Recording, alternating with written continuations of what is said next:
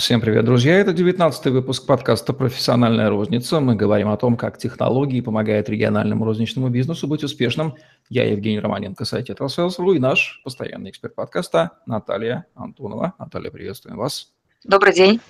Наталья Антонова, эксперт-аналитик по вопросам коммерческой деятельности, маркетингу, ритейл-технологиям, имеет более чем 13-летний опыт продаж, управления продажами и закупками, консультант, бизнес-тренер, исполнительный директор Центра «Максимум» город Пенза – автор семинаров, тренингов и мастер-классов, публикаций в отраслевых журналах, организатор, продюсер и спикер деловых форумов и конференций. Продолжаем тему категорийного менеджмента, начатую в предыдущем выпуске. Делаем акцент сегодня на том, как же зарабатывать больше на товарных категориях. Я знаю, что у вас припасен интереснейший кейс из одной товарной категории. Вот давайте-ка мы копнем в нее и посмотрим, как это реально делалось на практике вашими коллегами. А, я предлагаю взять для рассмотрения такую сезонную категорию, как мороженое. Э, сезонные ее... люди уже не едят мороженое зимой? А вот сейчас, кстати, поговорим о том, что едят наши люди зимой, и э, есть ли у этой категории вообще потенциал в зимнее время. И я предложу посмотреть э, категорию мороженое и как зарабатывать больше на каждой конкретной категории, например, на примере этого кейса, и решать задачи магазина с использованием инструмента категорийного менеджмента. Или, э, если по-русски, э, инструментов управления ассортиментом. А данный кейс э, предоставлен мне в беседе, интервью с Дмитрием Левиным, это коммерческий директор компании «Холод». Мороженое наше, это пензенский производитель. В качестве истории скажу, что ну вот, если говорить о пензенском рынке, то на нашем рынке есть два местных производителя. Это компания «Холод», мороженое наша, торговая марка наша, и «Ледяной дом». Это два таких наших региональных игрока, которые э, вот в рамках э, этой конкретной товарной категории мороженое присутствуют на рынке. А, кроме того, э, если говорить э, вообще о том, какие еще игроки присутствуют, да, то есть вот в этой товарной категории, а, здесь э, есть транснациональные монстры, такие как компании Unilever, это Инмарка, да, известная в России, это Nestle, а, и федеральные бренды, такие как «Чистая линия», «Русский холод». Ну вот это те бренды, которые бьются за наше холодильное оборудование, в котором лежит мороженка, мороженое. А, очень такой, ну, десерт, а, если заметили, да, вот в последнее время килограмм мороженого стоит даже дороже, чем килограмм мяса. Вот, то есть, соответственно, данная товарная категория, скажем так, пьется за кошелек. Ну, вернее, как вот, да, то есть, если э, правильно продавать мороженое, то средний чек э, нашего магазина значительно к чему? Значительно вырастет. Поэтому рекомендую и вне сезона обращать внимание на такую сезонную категорию, как мороженое. А, и про несезон, кстати, если говорить о данной товарной категории, то данная товарная категория базируется на контрактах. Да? То есть тут э, есть контракт, ключевой контракт, который дает нам а, как ритейлеру А оборудование, Б а, ну, то есть лари, да, Б, прилагающийся к нему ассортимент э, того или иного товара, который, как следствие, позволяет нам зарабатывать, либо мы просто думаем, что у нас есть мороженое в магазине и все хорошо.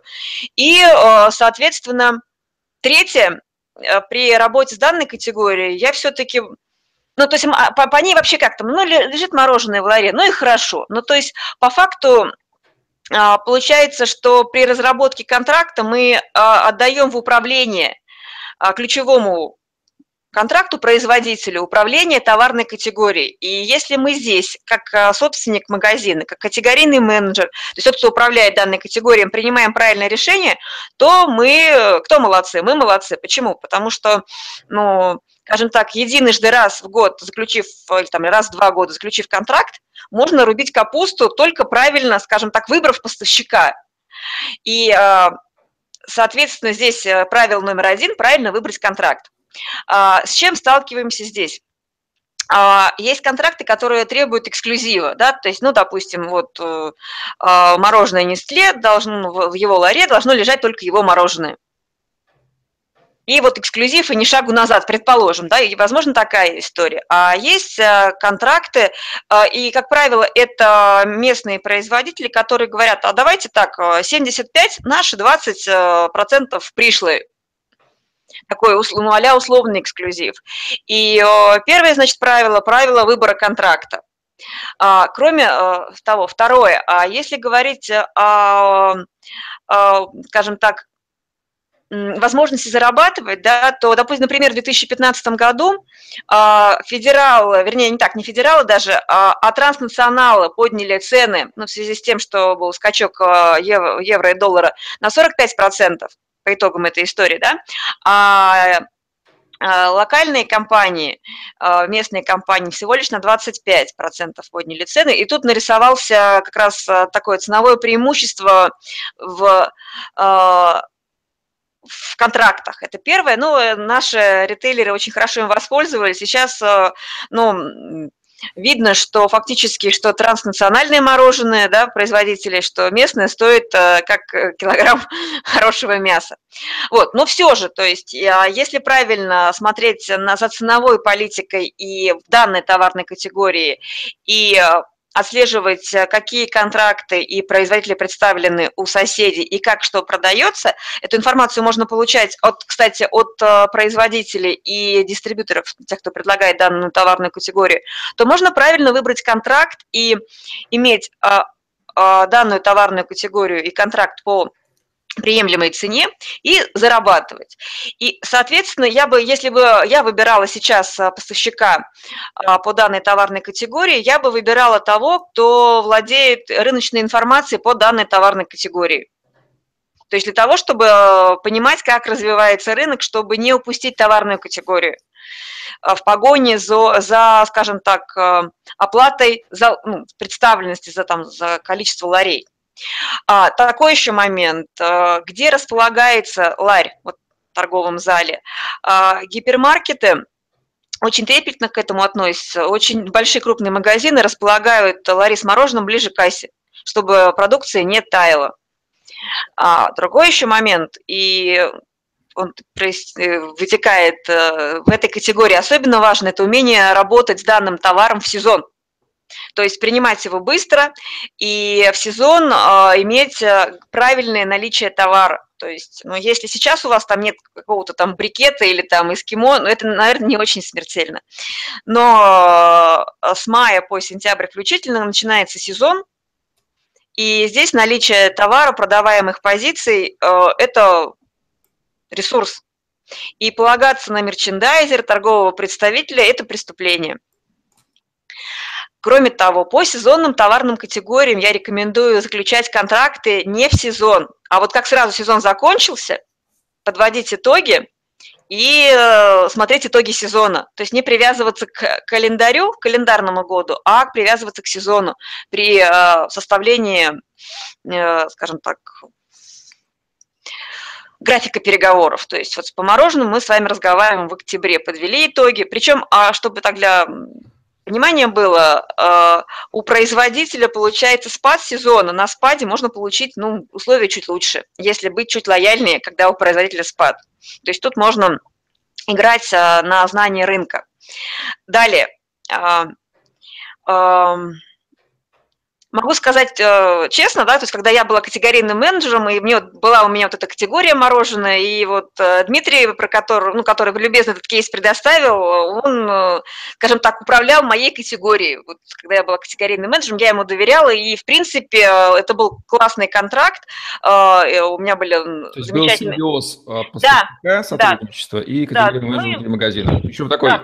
чисто, не, не, не коррупционного характера. Ну, э, на самом деле он шикарно разбирался в мороженом, то есть у них вообще было у компании очень, сейчас это позиционирование продавец мороженого. И когда он пришел на переговоры, он мне так рассказал про это мороженое, то есть я на всю жизнь запомнила, что есть э, там различные, ну, то есть он мне эту категорию разложил на товары, на, на группы и э, рассказал о том, что как э, правилах работы с этой категорией. И я потом уже такая умная-умная э, наблюдала за тем, соответствует ли это вот реальности или э, что-то можно подкрутить. И вот то, чем поделился Дмитрий, поделюсь с вами, потому что действительно очень важная информация, это то, как правильно располагать продукцию по этой категории, как правильно располагать полочное пространство в ларе. Ну, ларь обычный стандартный, который предоставляет поставщик, это 450 литров, 5, 4-5 корзин. Туда помещается где-то 15-20 коробок мороженого. Как поделить это весьма ограниченное пространство, да, причем затратное пространство с точки зрения электроэнергии, правильно. 20% витрины занимает вафельные стаканчики разных вкусов. Это хит продаж в России. А, оговариваясь в России, в других странах э, мороженое немножко по-другому продается. И ну, если наблюдали, то мороженое немного ну, вообще по-другому оно представлено там в Италии, в Европе, в других странах. То есть оно немного по-другому, но не в этом суть. У нас вот такая история. У нас, наверное, пост, на постсоветском пространстве что-то похожее. А, другие 20% витрины мы отдаем под эскимо разных вкусов. Два-три вида. Туда же попадает у нас а, значит, мороженое на палочке, фруктовый лед, это замороженный сок.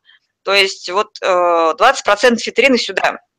10% витрины э, мы отдаем, отдаем под брикеты. Это мороженое на вафле. Там фасовка есть 80 грамм, 100 э, грамм. 10% витрины – это рожки, и оставшиеся 40% – это мороженое большой э, расфасовки, 200-400 грамм и другая фасовка. И ассортимент мороженого, кстати, делят на два э, больших вида. Это импульсные, которые продаются в сезон, маленькая фасовка и различные формы, и семейные, которые продаются лучше зимой, это большая фасовка, ну, мороженое торта, и едят его дома. Мне сейчас сложно сказать, насколько вот э, мороженые торты популярны, ну, скажем так, для еды дома, там, совместной трапезы, но э, могу сказать, что в праздничные, э, в праздничные э, дни мороженое крупной фасовки и, скажем так, различные добавки туда, там, вкусовые конфитюр, там, я не знаю, орешки и так далее, и так далее. Ну, это, скажем так, это десертная история, самая простая десертная история любой домохозяйки. Вот. Поэтому тут э, стоит посмотреть, чем э, можно удивить, э, то есть рассматриваем мороженое как десерт. И если идти по принципу, а, то есть никто это не берет, возможно, мы ничем не удивим. А, не помню, рассказывала ли я на, на подкастах, но очень часто на мастер-классах делюсь кейсом из Германии. Это такой туристический городок. А, были мы в одном скажем так, кафе-мороженым, то есть это вот кафе, которое специализируется на мороженом. А, мороженое продается в развес, и там шикарная история, двух, две темы. Это а, ну, продажа B2B, а, продается, дается в аренду оборудование ларей для туристических троп, для того, чтобы зарабатывать, ну, таким эм, коробейник мороженого, мороженщик, продавец мороженого. И очень интересное предложение для праздников. То есть это специальные коробочки, которые э, держат э, температуру. Это коробочное предложение для дней рождения, для детских праздников, для вечеринок, э, а, для романтических свиданий. Ну, то есть это специальная такая упаковка, которая продает не стаканчик, не порцию, а такую, скажем так, пакетное предложение.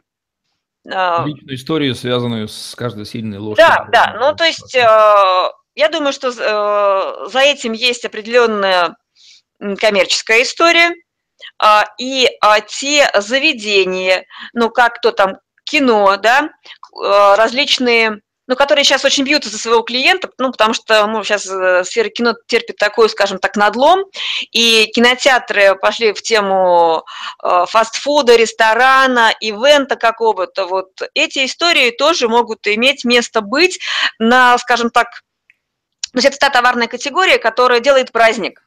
И если рассматривать эту историю с точки зрения праздника, можно захватывать э, бюджет потребителя в совсем, скажем так, различных местах.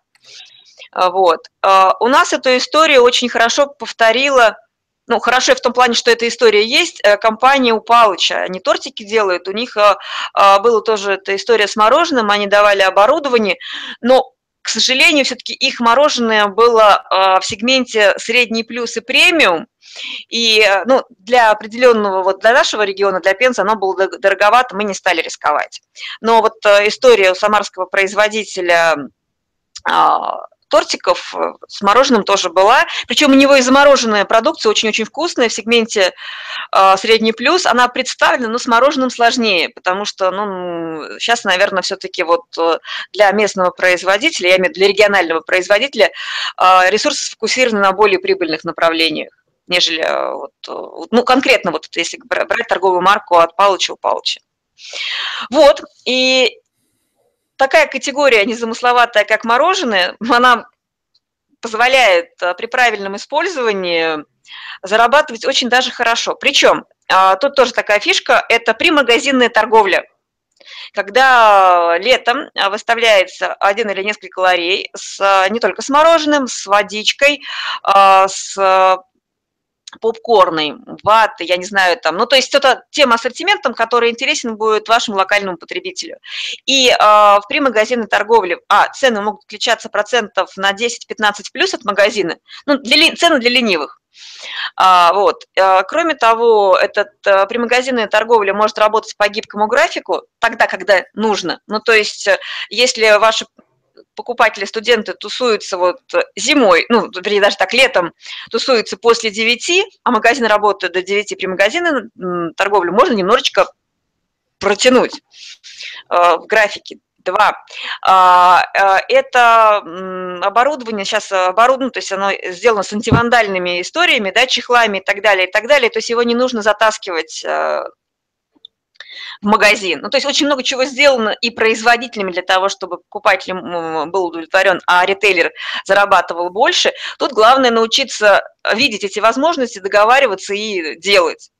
Причем а, при магазинной торговле мороженым, вот по данным Дмитрия, с которым мы разговаривали, это плюс 15-20% среднему чеку магазина в сезон. А, мне кажется, не, не лишняя копеечка. Если я правильно понял, то возможно ситуация, где производитель сам, владея философии mm-hmm. категорийного менеджмента может внедрить эту идею в голову ритейлеру, да, и мягко подтолкнуть его выступить таким внутренним коучем, да, создать у него этот самый категорийный менеджмент хотя бы в рамках своей ну, научить это его да, делать. Да, это да, но вот могу сказать, что вот в нашей ситуации с Дмитрием, да, то есть это, был такой, это был совместный проект, мы сказали, мы хотим мороженое у магазина они чесали репу, ну, ну, тогда не было антивандальных ларей, это был 2006 год. То есть мы им сказали, нам нужно, ну, вот нам нужно так. Они думали, думали, придумали, а теперь они, ну, то есть уже той сети, в которой мы работали недавно, то есть она там ушла в лету, а Дмитрий, скажем так, эту идею несет в массы и там текущим сетям рассказывает и показывает, как можно зарабатывать на его продукте и на продуктах, которые актуальны в сезон. Это может быть и уголь, да, это могут быть, э, там, я не знаю, другие истории, которые актуальны в конкретном месте, в конкретное время и позволяют за то, что, за что клиент готов платить.